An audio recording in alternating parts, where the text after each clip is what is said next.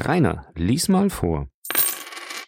Teil 3 Mein Abenteuer an Land 13. Kapitel Der Anfang meines Landabenteuers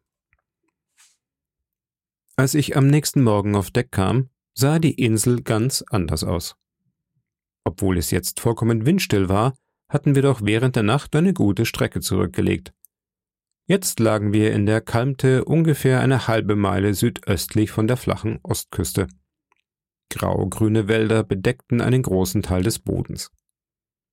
Diese gleichmäßige Färbung war allerdings durch Streifen gelben Sandes in dem niedrigen Teil der Insel unterbrochen, sowie durch viele große Bäume, dem Anschein nach Nadelholz, die über die Wälder emporragten, manche einzeln, manche in kleinen Gruppen aber die allgemeine Färbung war eintönig und trübe. Über den Wäldern erhoben die Berge sich als nackte Felsen. Diese waren alle von seltsamer Form, und das Fernrohr, das um drei oder vierhundert Fuß über die anderen emporragte, war zugleich auch in Bezug auf die Gestalt am sonderbarsten. Denn der Berg fiel beinahe auf allen Seiten steil ab und war an der Spitze höllisch scharf abgebrochen, wie ein Sockel für ein Denkmal. Die Hispaniola schwankte in der Dünung des Ozeans.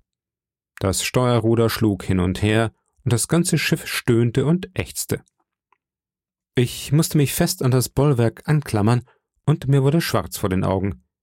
Denn obgleich ich unterwegs leidlich seefest war, so konnte ich mich doch niemals daran gewöhnen, so auf einer Stelle stillzuliegen und wie eine Flasche herumgerollt zu werden. Besonders morgens auf nüchternen Magen fühlte ich mich immer übel.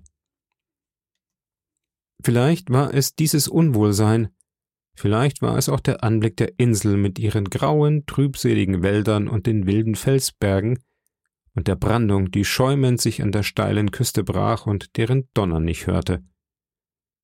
Obgleich die Sonne hell und warm schien, und die Strandvögel rings um uns herum fischten und schrien, und obgleich man hätte meinen sollen, jeder wäre gerne an Land gegangen, nachdem er so lange auf See gewesen war, so sank mir doch das Herz in die Stiefel, wie man zu sagen pflegt. Und bei dem ersten Blick hasste ich den bloßen Gedanken an diese Schatzinsel. Wir hatten eine harte Morgenarbeit vor uns. Denn da es vollkommen windstill war, so mussten die Boote ausgesetzt und bemannt werden, um das Schiff drei oder vier Meilen weit um die Ecke der Insel herumzuschleppen, bis wir in dem engen Sund hinter der Skelettinsel waren. Ich ging als Freiwilliger in eines der Boote, wo ich natürlich nichts zu tun hatte. Die Hitze war fürchterlich drückend und die Leute schimpften mächtig bei ihrer Arbeit. Anderson hatte den Befehl über mein Boot und schimpfte so laut wie die Schlimmsten, anstatt seine Leute in Zucht zu halten. Na, sagte er mit einem Fluch, es ist ja nicht für ewig. Ich hielt dies für ein sehr schlimmes Zeichen. Denn bis zu diesem Tage hatten die Leute eifrig und willig ihre Arbeit getan. Aber der bloße Anblick der Insel hatte die Mannszucht gelockert. Während der ganzen Fahrt stand Long John neben dem Mann am Steuerruder auf dem Schiff und gab die Richtung an. Er kannte das Fahrwasser wie seine Handfläche. Und obgleich der Mann, der die Tiefen lotete, überall mehr Wasser fand, als auf der Karte angegeben war, brauchte John sich niemals auch nur einen Augenblick zu besinnen. Die Ebbe bringt einen starken Strom, sagte er, und diese Fahrtrinne hier ist sozusagen mit dem Spaten ausgegraben. Wir machten genau an der Stelle Halt, wo auf der Karte der Anker eingezeichnet war, ungefähr eine Drittelmeile von beiden Küsten entfernt, von der der Hauptinsel auf der einen Seite, von der der Skelettinsel auf der anderen. Der Boden war reiner Sand. Als unser Anker in das Wasser plumpste, erhoben sich Wolken von Vögeln flatternd und kreischend über die Wälder. Aber in weniger als einer Minute waren sie wieder auf ihren Bäumen und alles war wieder still. Der Ort war auf allen Seiten von Land umschlossen und lag in Wäldern vergraben, deren Bäume bis unmittelbar an die Hochwassermarke herankamen. Der Strand war beinahe ganz flach, und die Berggipfel standen in der Ferne wie ein Amphitheater, einer hier, einer dort. Zwei kleine Flüsse, oder besser gesagt zwei Sümpfe, ergossen sich in diesen Teich, wie man das Gewässer nennen konnte. Und das Laubwerk an diesem Teil des Strandes hatte eine Art von giftgrüner Farbe. Vom Schiff aus konnten wir weder vom Haus noch von dem Palisadenwerk etwas sehen, denn beide lagen vollständig in den Bäumen verborgen. Hätten wir nicht die Karte in unserer Kajüte gehabt, so hätten wir glauben können, wir seien die Ersten, die jemals an dieser Stelle ankerten, seitdem die Insel aus dem Meer aufgetaucht war. Kein Lüftchen regte sich, und kein Laut war zu hören, außer dem Donnern der Brandung, die in der Entfernung einer halben Meile gegen den Strand und die Klippen anschlug. Ein eigentümlicher Geruch hing über dem Ankerplatz, wie von vermodernden Blättern und faulem Holz. Ich bemerkte, wie der Doktor fortwährend schnüffelte wie einer, der ein faules Ei riecht. Vom Schatzsuchen verstehe ich nichts, sagte er. Aber ich will meine Perücke darauf wetten, dass hier Fieber ist. Wenn die Haltung der Leute in den Booten schon beunruhigend gewesen war, so wurde sie tatsächlich bedrohlich, als sie wieder an Bord gekommen waren. Sie lagen auf dem Deck herum und schimpften untereinander. Der geringste Befehl wurde mit düsteren Blicken entgegengenommen und wurde widerwillig und nachlässig ausgeführt. Selbst die ehrlichen Leute mussten davon angesteckt sein, denn keiner an Bord machte es besser als die anderen. Es war klar und deutlich, dass Meuterei wie eine Gewitterwolke über uns in der Luft hing. Aber nicht nur wir von der Kajütenpartei bemerkten die Gefahr. Long John war eifrig an der Arbeit, ging von einer Gruppe zur anderen, gab überall guten Rat. Kein Mensch hätte ein besseres Beispiel geben können. Er überbot sich selber an Bereitwilligkeit und Höflichkeit. Für alle hatte er ein freundliches Lächeln. Wenn ein Befehl gegeben wurde, war augenblicklich John auf seiner Krücke da mit dem freudigsten Jawohl, Herr von der Welt. Und wenn nichts anderes zu tun war, stimmte er ein Lied nach dem anderen an, wie wenn er auf diese Weise das Missvergnügen der anderen verbergen wollte. Von allen trüben Vorzeichen dieses trüben Nachmittags erschien diese offenbare Ängstlichkeit des langen John als das Schlimmste. Wir hielten in der Kajüte Kriegsrat. Herr Trelawney, sagte der Kapitän, wenn ich noch einen Befehl riskiere, wird die ganze Mannschaft über uns herfallen. Sie sehen selber, wie es steht. Ich bekomme eine grobe Antwort, nicht wahr? Nun, wenn ich darauf ein Wort sage, kommt es im Nu zum Schlagen. Tue ich das nicht, so wird Silver begreifen, dass ich eine bestimmte Absicht dabei habe, und dann sind wir ebenso weit. Wir haben jetzt einen einzigen Menschen, auf den wir uns verlassen könnten. Und wer ist das? fragte der Squire. Silver, Herr Trelawney, antwortete der Kapitän.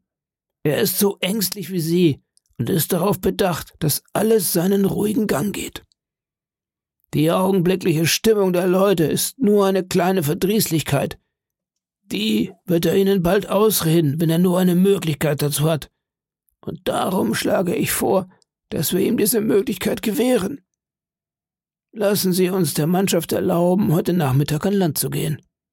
Wenn sie alle gehen, nun, dann können wir das Schiff verteidigen. Wenn keiner von ihnen gehen will, dann wehren wir uns in der Kajüte und Gott möge das Recht beschützen. Wenn aber einige gehen, glauben Sie meinen Worten, so wird Silver sie so sanft wie Lämmer an Bord zurückbringen. Es wurde beschlossen, diesen Rat zu befolgen. Alle sicheren Leute bekamen geladene Pistolen. Hunter, Joyce und Redruth wurden ins Vertrauen gezogen. Sie nahmen die Nachricht mit geringerer Überraschung und mit größerem Mut auf, als wir erwartet hatten. Dann ging der Kapitän auf Deck und hielt eine Ansprache an die Mannschaft. Jungens, sagte er, wir haben einen heißen Tag gehabt und sind alle müde und nicht in Stimmung. Eine kleine Fahrt an Land wird keinem was schaden. Die Boote sind noch zu Wasser. Ihr könnt die Gigs nehmen und wer von euch Lust hat, kann für den Nachmittag an Land gehen. Eine halbe Stunde vor Sonnenuntergang werde ich eine Kanone abfeuern. Ich glaube, die dummen Tröpfe müssen geglaubt haben, sie würden sich die Schienbeine an Schätzen zerstoßen, sobald sie an Land kämen. Denn ihre verdrießliche Laune war im Nu verschwunden, und sie brachten ein Hurra aus, das von den Bergen in der Ferne widerhallte, so dass die Vögel wieder aufflogen und um den Ankerplatz herumflatterten. Der Kapitän war zu klug, um ihnen im Wege zu stehen. Er verschwand sofort in der Kajüte und überließ es Silver, alle Anordnungen für den Ausflug zu treffen. Und ich glaube, es war gut, dass er das tat. Wäre er auf Deck geblieben, so hätte er nicht länger so tun können, wie wenn er die Lage der Dinge nicht begriffe. Das war so klar wie der Tag. Silver war der Kapitän, und eine verdammt rebellische Mannschaft hatte er unter sich, die ehrlichen Leute, und es stellte sich, wie ich sehen sollte, bald heraus, dass solche an Bord waren, müssen sehr dumm gewesen sein. Oder vielleicht lag die Sache so, dass alle Leute von dem Beispiel der Rädelsführer angesteckt waren, einige mehr, andere weniger. Ein paar aber, die im Grunde gute Leute waren, konnten nicht weitergebracht werden. Solche Leute können wohl verdrießlich sein, weil ihnen die Arbeit nicht passt, es ist aber doch eine ganz andere Sache, ein Schiff in Gewalt zu nehmen und eine ganze Anzahl unschuldiger Menschen zu ermorden. Endlich war die Gesellschaft zum Aufbruch bereit. Sechs Leute wollten an Bord bleiben und die anderen dreizehn, unter ihnen Silver, gingen in die Boote. Und in diesem Augenblick hatte ich den ersten von den eigentlich verrückten Einfällen, die so viel dazu beitrugen, unser Leben zu retten. Wenn sechs Leute von Silver zurückgelassen wurden, so war es klar, dass die anderen dreizehn nicht das Schiff mit Gewalt angreifen konnten. Und da nur sechs zurückblieben, so war ebenfalls klar, dass die Kajütenpartei für den Augenblick einer Hilfe nicht bedurfte. So kam ich auf den Gedanken, mit an Land zu gehen. Im Nu hatte ich mich an der Schiffswand heruntergelassen und im Vorderteil des nächsten Bootes zusammengekauert, und beinahe im selben Augenblick stieß dieses ab. Nein, niemand achtete auf mich. Nur der Mann, der zunächst am Bug ruderte, sagte zu mir Bist du das, Jim? Ducke deinen Kopf runter. Aber Silver blickte vom anderen Boot scharf herüber und rief, ob ich drin sei und von diesem Augenblick an begann es mir leid zu tun, dass ich mich auf das Abenteuer eingelassen hatte. Die Mannschaften der beiden Boote ruderten um die Wette, wer zuerst an Land sei.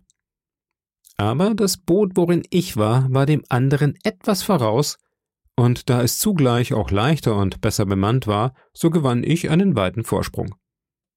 Es war schon zwischen ein paar Bäumen am Strand auf den Sand gelaufen, und ich hatte einen Ast ergriffen und mir einen Schwung gegeben, der mich in das nächste Dickicht brachte, als Silver mit seinen Leuten noch mindestens um hundert Schritt vom Ufer entfernt war.